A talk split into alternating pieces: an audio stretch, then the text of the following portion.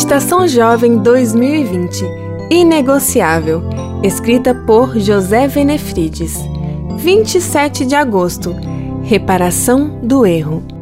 Portanto, se você estiver apresentando sua oferta diante do altar e ali se lembrar de que seu irmão tem algo contra você, deixe sua oferta ali, diante do altar, e vá primeiro reconciliar-se com seu irmão.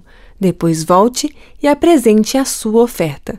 Mateus 5, 23, 24. A honestidade exige a reparação do erro, mas não é fácil encarar o passado. Uma vez que os laços de confiança tenham sido quebrados, o caminho de volta é cheio de pedras. Isso sempre me lembra da experiência de Zaqueu.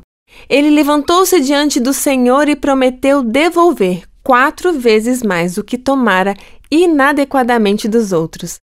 Em O Desejado de Todas as Nações, lemos, abre aspas, Nenhum arrependimento é genuíno a menos que realize uma obra de reforma.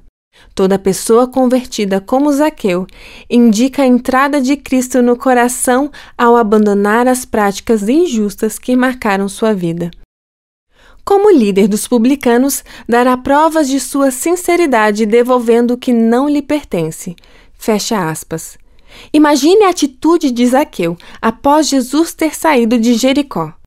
Lembrando-se da promessa que fizera ao mestre, ele chama um empregado da casa e diz: Vá à casa de Simeão e peça a ele para vir aqui.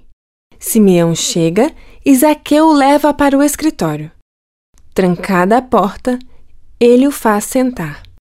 Simeão, lembra-se daquele negócio que fizemos no ano passado. Eu enganei você. Deveria ter cobrado tanto e cobrei a mais. Faça de conta que seu dinheiro estava aplicado a juros no banco. Estou devolvendo quatro vezes mais. Perdoe-me, aqui está o que é seu. Por que isso, Zaqueu? Por causa de Jesus. Ele mudou meu viver. Prometi a ele que faria isso. Jesus nunca entra na vida de alguém para deixá-la igual. Ele não traz um simples adesivo curativo. Ele traz a cura. Deixe-o restaurar completamente sua vida. Você só tem a ganhar com isso.